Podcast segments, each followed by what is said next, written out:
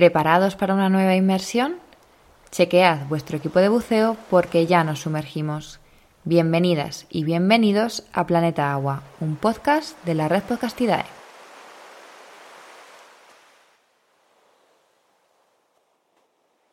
Hoy, en Planeta Agua, nos desplazamos en busca de uno de los mamíferos más amenazados del planeta, la foca monje del Mediterráneo. Para conocer más sobre este fascinante animal, contamos en este episodio con Fernando Aparicio, uno de los expertos que componen el equipo del programa de conservación de la foca monje.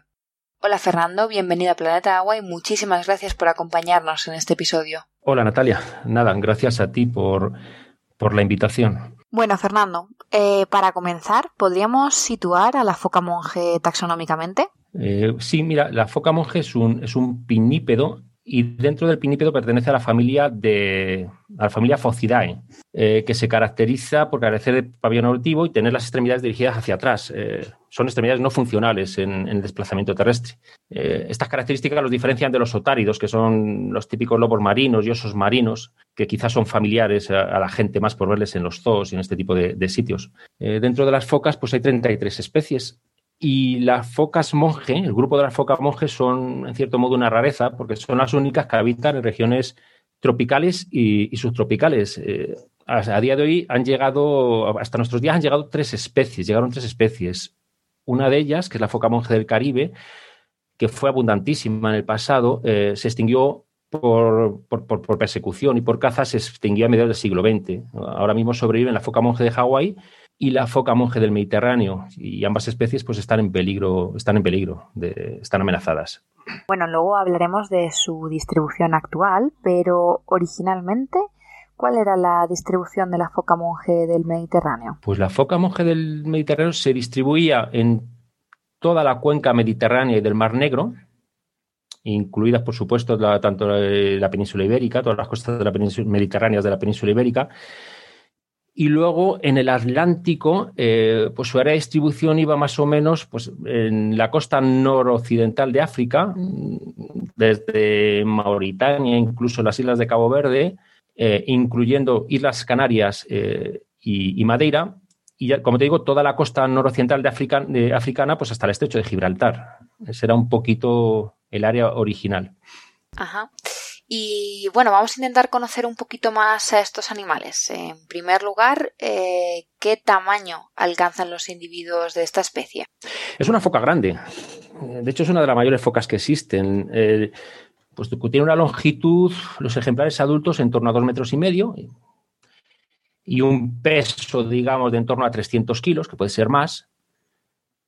Y las crías, pues no sé, pues eh, en torno al metro, metro diez de, longitud eh, al nacer y un peso de unos 20 kilos. ¿Y existe dimorfismo sexual? ¿Podemos diferenciar fácilmente machos de hembras? Existe dimorfismo sexual, no tanto en el tamaño, aunque los, aunque los machos son ligeramente mayores que las hembras, como diferencias en la morfología y el pelaje.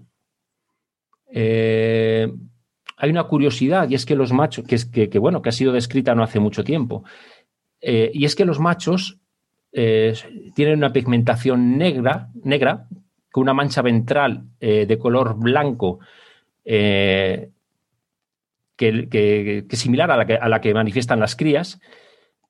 Y, sin embargo, las hembras son de color gris, más oscuras dorsalmente.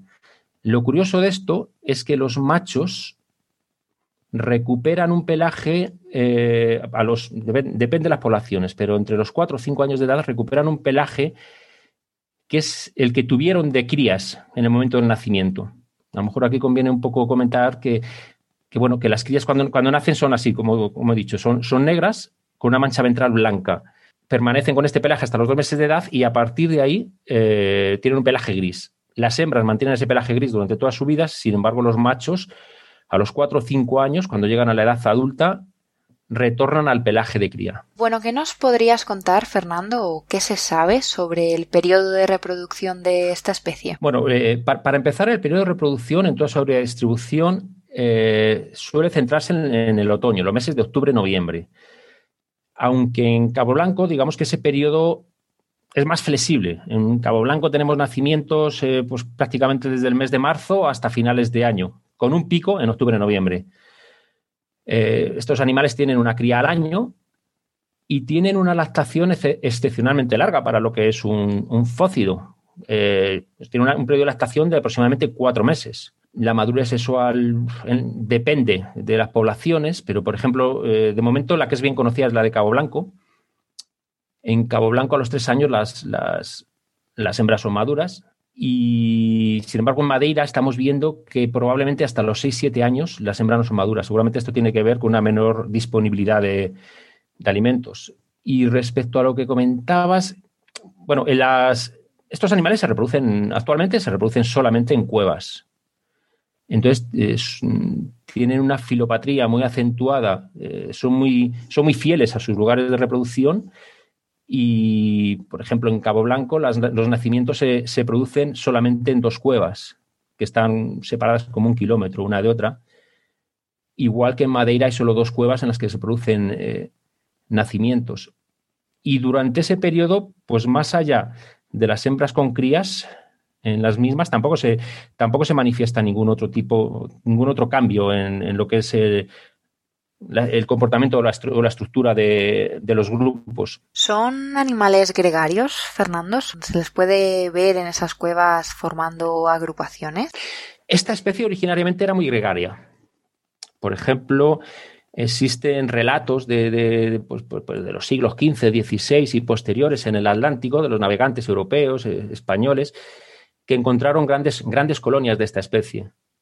Curiosamente, esas colonias, además, bueno, luego lo podemos comentar, pero esas colonias no estaban en cuevas, sino que estaban en, playas a cielo abierto. Eh, seguramente este es el hábitat original de la especie.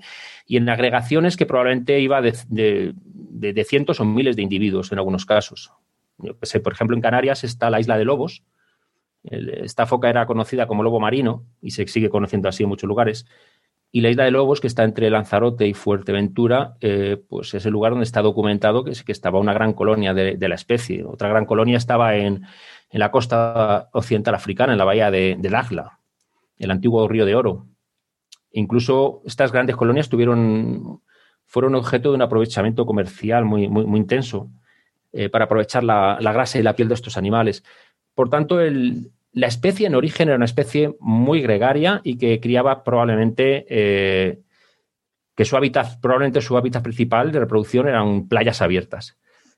¿Qué pasa? Que fue objeto durante siglos, mucho antes en el Mediterráneo que en el Atlántico, fue objeto de una persecución, pues digamos, despiadada. En principio para aprovechar, como he dicho, la grasa y la piel, pero más adelante también quizás por la competencia que, se suponía o que los pescadores creían que ejercía sobre, sobre el recurso pesquero. ¿no? Y fruto de eso, toda esta dinámica pues, ha llevado a la especie a utilizar en la actualidad un hábitat que, se considera un hábitat refugio, que son las cuevas. Esto ha conllevado también que en, buena parte del área de distribución de la especie las grandes agregaciones de individuos ya no existen. Esto solo existe en Cabo Blanco. En el resto la especie se encuentra muy dispersa en pequeñitos grupos y ocupando, como digo, un hábitat residual que son, que son las cuevas. Ese comportamiento gregario que por lo que nos cuentas estaba más acentuado en el pasado, ¿lo mantienen cuando van al agua? Quiero decir, cuando se sumergen, cuando van al agua a conseguir alimento, eh, ¿también lo hacen en grupos o tienen ahí un comportamiento más individual, más solitario? Pues mira, es un, es un tema que seguramente todavía no está bien entendido bueno, luego lo podremos comentar, pero eh, desde el año 2007 nosotros hemos marcado un montón de ejemplares eh, en Cabo Blanco y en Madeira, que, es eh, han aportado la primera información del uso del medio marino que hace la especie. desde luego en grupo no van. Cuando están en el, en el agua más allá de las zonas que usan de descanso, que también en agua a veces usan zonas de descanso, usan para descansar zonas protegidas del oleaje y de las corrientes, pero en su comportamiento de alimentación en grupo no lo hacen, o, no en grupos numerosos, pero a día de hoy no está claro. Si, por ejemplo, eh, las crías tienen un periodo en el que, en el que siguen a las madres o que siguen a otros ejemplares adultos o que este tipo de relaciones no está todavía bien conocida porque sería, sería necesario para ello marcar eh, un número suficientemente grande de ejemplares en una misma población y ver si coinciden en el tiempo y en el lugar y en las rutas en cuanto a, la alimentación. A priori, no, no, no van en grupo, no parece que vayan en grupo a comer. Bueno, y hablando de alimentación, ¿de qué se alimentan nuestras focas monje?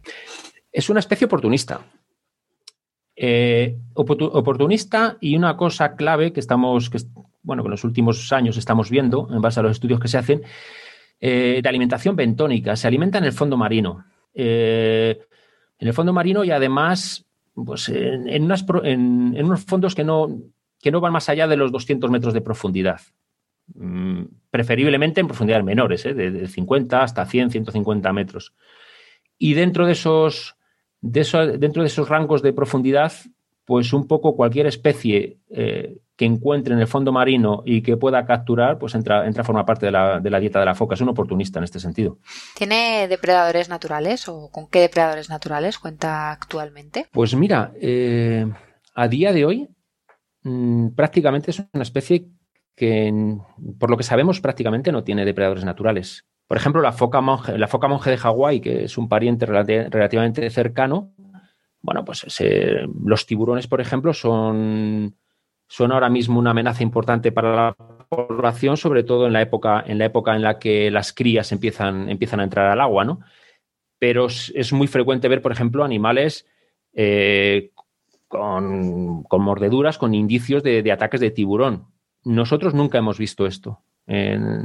Ni en Madeira, ni, ni, en, ni en Cabo Blanco, y tampoco ahora mismo conozco datos en el Mediterráneo. Es decir, por ejemplo, en Cabo Blanco eh, ha habido años en que un grupito de, foca, de orcas habitaba más o menos la zona de, la zona de las cuevas de cría de las focas, incluso a veces las hemos observado juntas, pero nunca hemos observado indicios de, que las orcas eh, predasen sobre las focas. Quizás porque bueno, pues este tipo, este tipo de animales es una foca grande, como te digo, y, predadores como las orcas eh, se especializan en determinados tipos de presas y probablemente, pues, la foca monje en este momento, ya te digo, no, no parece, no parece que tenga una, que sufra una predación que esté afectando de, ninguna manera a las poblaciones. Nos comentabas, Fernando, que, se trata de una especie eh, amenazada. ¿En qué categoría de amenaza está actualmente? Pues según la, la lista roja de la UICN, eh, bueno, en 2015, se, reevaluó el estado de conservación de la especie.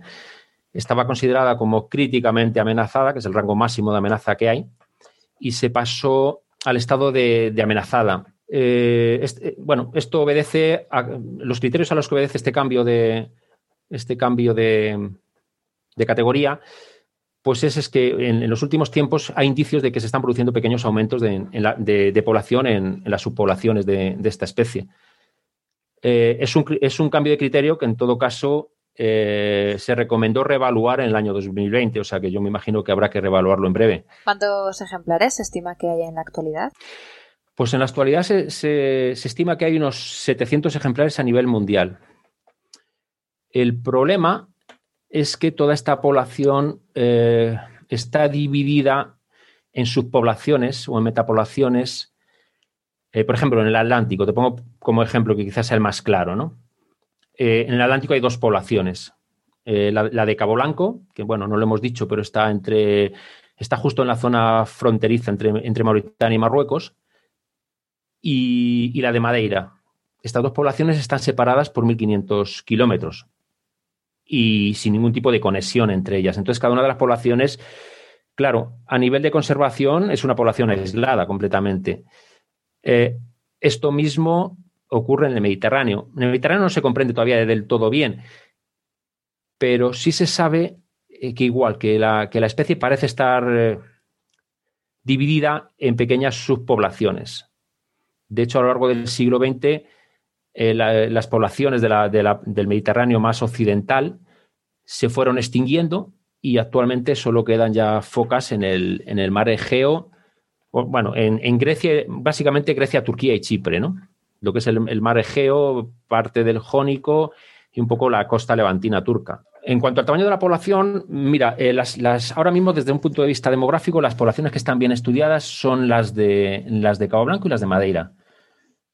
En Cabo Blanco ahora mismo tenemos eh, casi 400 ejemplares. Además, la especie ahí ha, experimentado una, recuperación eh, muy fuerte, porque en el año 1997 hubo una mortandad masiva que redujo la población desde 300 y pico individuos hasta 109. Entonces, desde el 97 hasta la fecha de hoy hemos pasado de 109 a cerca de 400, esto en el Atlántico. En Madeira, pues eh, recientemente, gracias a un proyecto LIFE que hemos desarrollado la Fundación CB de Hábitat junto con, el Instituto de, Forestas y Conservación de la Naturaleza de, allí de Madeira, eh, ahora mismo el censo está en torno, bueno, el censo muy preciso. En el año 2018, que es la última vez que se ha actualizado, en diciembre del 18, había 21 individuos en Madeira, una población muy pequeñita. Y en el Mediterráneo, como decía antes, la situación no es tan bien conocida y bueno, se estima que existen entre 350 y 450 animales en todo, en todo el área de distribución que queda la especie. Y es justo ahora cuando se están haciendo esfuerzos importantes por, por evaluar ya de una forma de una forma más precisa y más rigurosa cuál es, eh, cuál es el estado de, estas poblaciones. Fernando, nos dabas ya alguna pista de por qué esta especie ha llegado a estar amenazada, pero ¿nos puedes contar un poquito más sobre la historia que ha llevado a, la foca monje al crítico estado de conservación en el que se encuentra? Pues en primer lugar por la persecución humana. Como, te, como, como mencionábamos antes, la foca monje eh, fue perseguida eh, durante, durante muchísimo tiempo por su grasa y por su piel. Entonces, ese fue probablemente el primer problema. Seguramente en el, bueno, seguramente no, con toda seguridad en el Atlántico todo esto ocurrió hace ya mucho tiempo, precisamente porque la cuenca mediterránea ha estado habitada y ha estado con, presencia humana en, el litoral desde, desde muy antiguo. Y luego en el Atlántico esto ha ocurrido un, poco en épocas más recientes, ya ya en los siglos XV, XVI, y por eso está mejor documentado. Entonces, el primer problema ha sido la persecución humana. Eh, también la pérdida de hábitat. Quiere decir, esto quizás es un fenómeno más reciente, pero a medida que la actividad humana, la presión de la actividad humana ha aumentado a lo largo de las costas, eh, pues la especie se ha tenido que, ir retirando de los lugares en los que podía entrar en conflicto o, era, o en, las que, en los que resultaba más vulnerable y como decía antes, ha, pasado a ocupar un hábitat refugio, que son las cuevas, las cuevas que usa de reproducción y, reposo. En relación con, la persecución, otro tipo de persecución que se mantiene a día de hoy, sobre todo en el Mediterráneo, pero que ha tenido un impacto muy negativo en la especie en épocas relativamente recientes, ha sido eh, pues la persecución deliberada eh, por la competencia que puede suponer la especie en cuanto a los recursos pesqueros. Entonces, esto ha conllevado en muchos sitios a persecución directa de, matar directamente a los ejemplares. También es cierto que en muchos casos la actividad pesquera tiene un efecto negativo sobre la especie, no tanto por la persecución, por una persecución intencionada, como porque la foca, mm, bueno, pues eh, de forma accidental, pues podía quedar enredada o podrían los ejemplares que morir en las artes de pesca. Al final, fruto de todo esto, pues lo que te he dicho, eh, la especie su, rango de distribución se ha ido reduciendo, de tal manera que ahora las poblaciones están muy localizadas, pero muy, muy localizadas, sobre todo en el Atlántico. Y bueno, pues, pues ha pasado a ocupar un hábitat refugio. Entonces, esto, este, esto, estas dos circunstancias ahora mismo suponen un problema, claro poblaciones muy localizadas, eh, cualquier cosa, cualquier factor que afecte negativamente de una forma local puede tener un impacto muy, muy serio sobre las focas.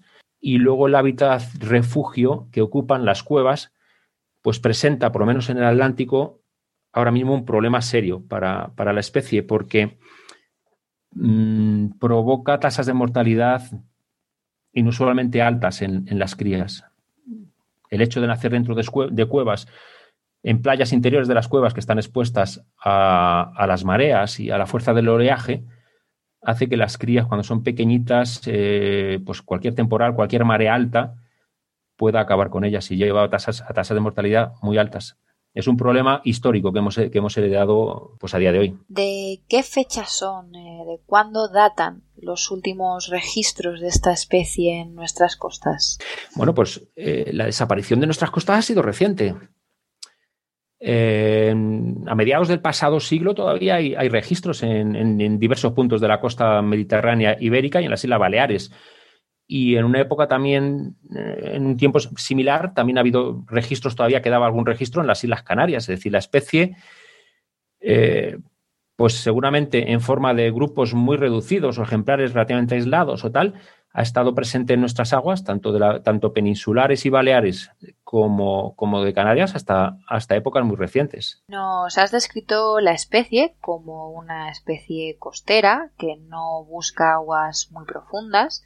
Entonces me parece curioso eh, por qué sabemos tan poco de esta especie, por qué se ha empezado a conocer hace tan relativamente poco tiempo cuando es una especie que tiene o que hace un uso de hábitat eh, relativamente accesible ¿no? A, nosotros? Pues yo creo que por dos razones fundamentales. Por un lado, porque es un animal que a nuestros días, eh, nuestros días estoy hablando del siglo XX, ha llegado siendo un animal tremendamente escaso. Eh, es un animal que había sido tan perseguido en épocas pasadas que pasó a ocupar, como te he dicho, un hábitat refugio en costa, es decir, en lugar de ocupar ya playas abiertas, pues el animal se, refugiaba en un número muy escaso y en cuevas eh, litorales muy inaccesibles.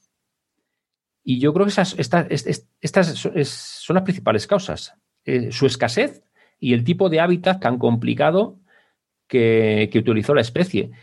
De hecho, gran parte del conocimiento que se tiene ahora sobre, sobre ella se ha obtenido gracias a, pues, pues al proyecto de, que desde hace muchos años, eh, el proyecto de conservación que hay en la península de Cabo Blanco, donde las focas, pues bueno, usaban, usan un hábitat terrestre que también son cuevas, pero son cuevas abiertas, son, son cuevas donde, y además, eh, y además se concentran todavía en, en relativamente gran número en estas cuevas, de una forma gregaria, y ha sido un poco las condiciones que han permitido empezar a, estudiar algunas cuestiones básicas de este animal, ¿no? Tanto es así que, bueno, lo, interesante de este tema es que una vez que empiezas a conocerlo, pues eso te va permitiendo desarrollar herramientas que te permiten también monitorizar a la especie en otros hábitats mucho más complejos, mucho más difíciles, como, como ocurre en Madeira, ¿no? donde, donde, donde ocupan cuevas realmente muy complicadas, muy inaccesibles y a día de hoy, pues bueno, se, puede hacer, pero es una cosa relativamente reciente.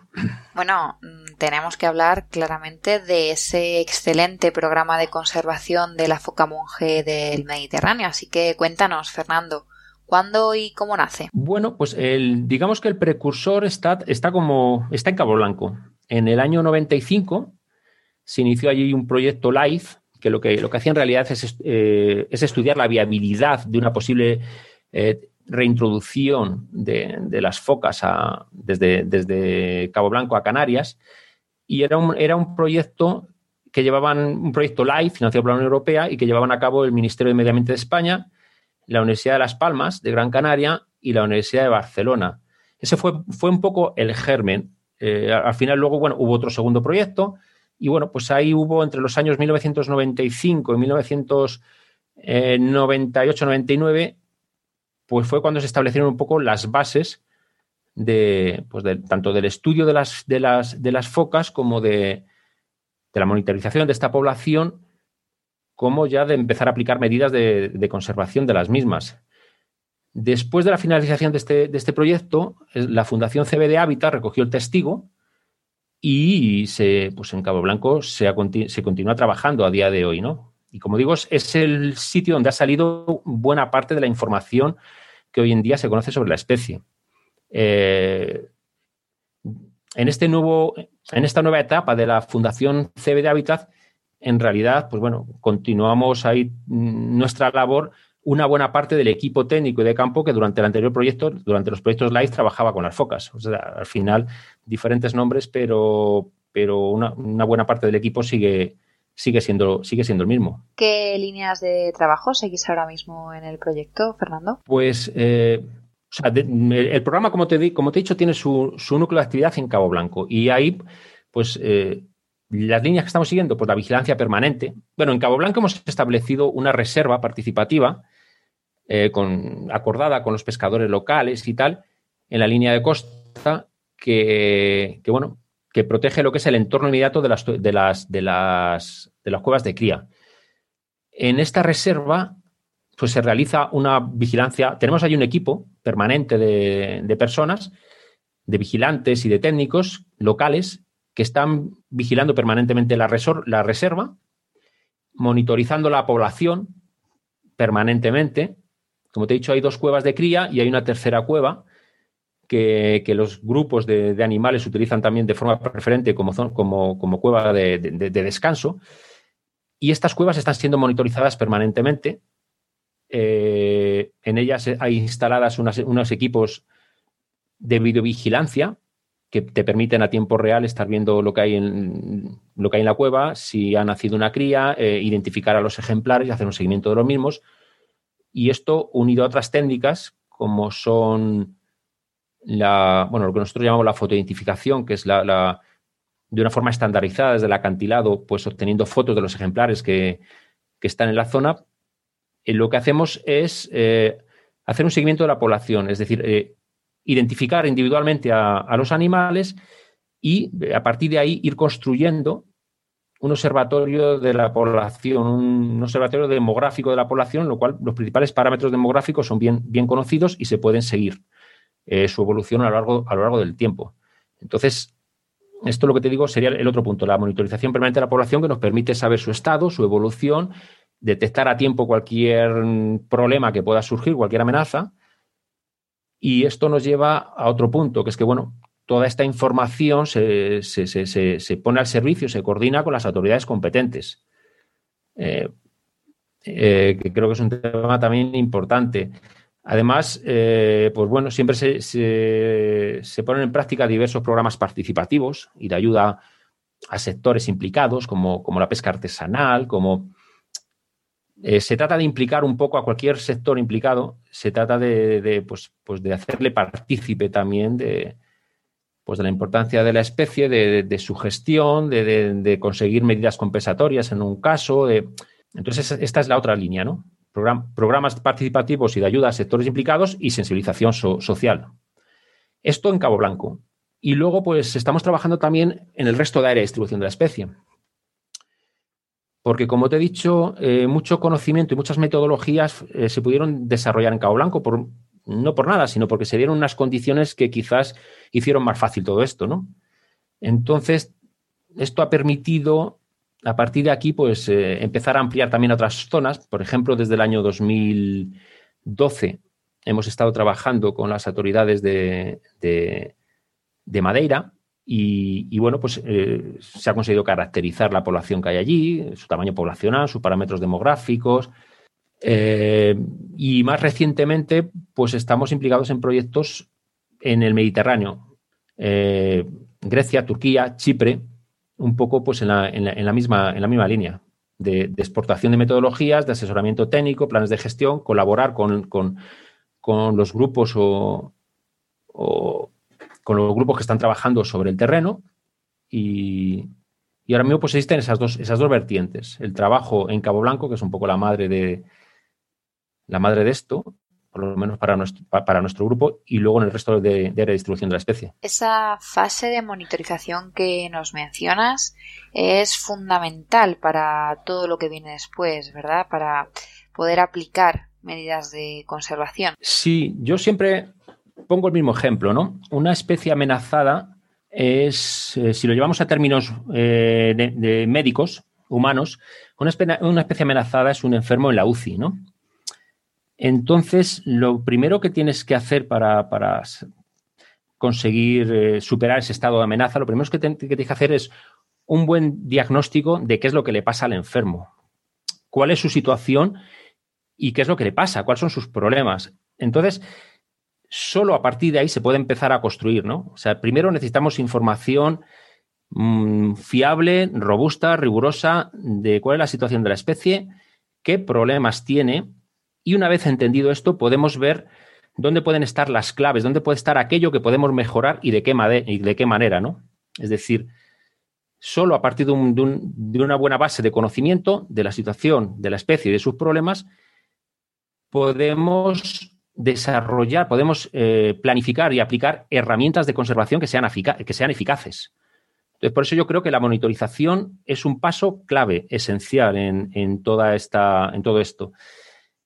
Aparte de que tiene otra ventaja. Si yo sé cuál es la situación de partida, la línea de base, si yo he planificado unas herramientas de conservación, la monitorización me permite monitorizar eh, la respuesta que tiene la especie a, pues a las medidas que se van aplicando. Entonces, volviendo un poco al símil de, de, alguien que está en la UCI, primero tengo que saber lo que le pasa, a partir de ahí, eh, de que tengo el diagnóstico, pues eh, le aplico un tratamiento y como es un enfermo grave, pues sigue requiriendo todavía de una monitorización precisa para ver cuál es su respuesta al tratamiento que le estoy haciendo y ver si, si, pues, si, si, si alguna, alguna variable, algún parámetro me responde positivamente o se me va de las manos o pues yo creo que es un poco lo mismo. Ajá, no, es, está claro que, bueno, el símil la verdad que ha explicado perfectamente todo lo que hay que hacer antes de, de poner en marcha cualquier medida de conservación. Bueno, Fernando, nos vamos a ir despidiendo. De nuevo, muchísimas gracias por acompañarnos en este episodio de Planeta Agua. Y a todas y todos los que nos escucháis, recordad que tendréis información ampliada sobre esta entrevista en el blog www.godeeperproject.com, que nos podéis seguir en Instagram como arroba godeeper para baja blog o en Facebook como GoDeeperProject. De todas formas, tenéis todas las cuentas, plataformas y otros recursos que hemos mencionado a lo largo de la entrevista en las notas del programa. Hasta la semana que viene y como siempre, nos vemos debajo del agua.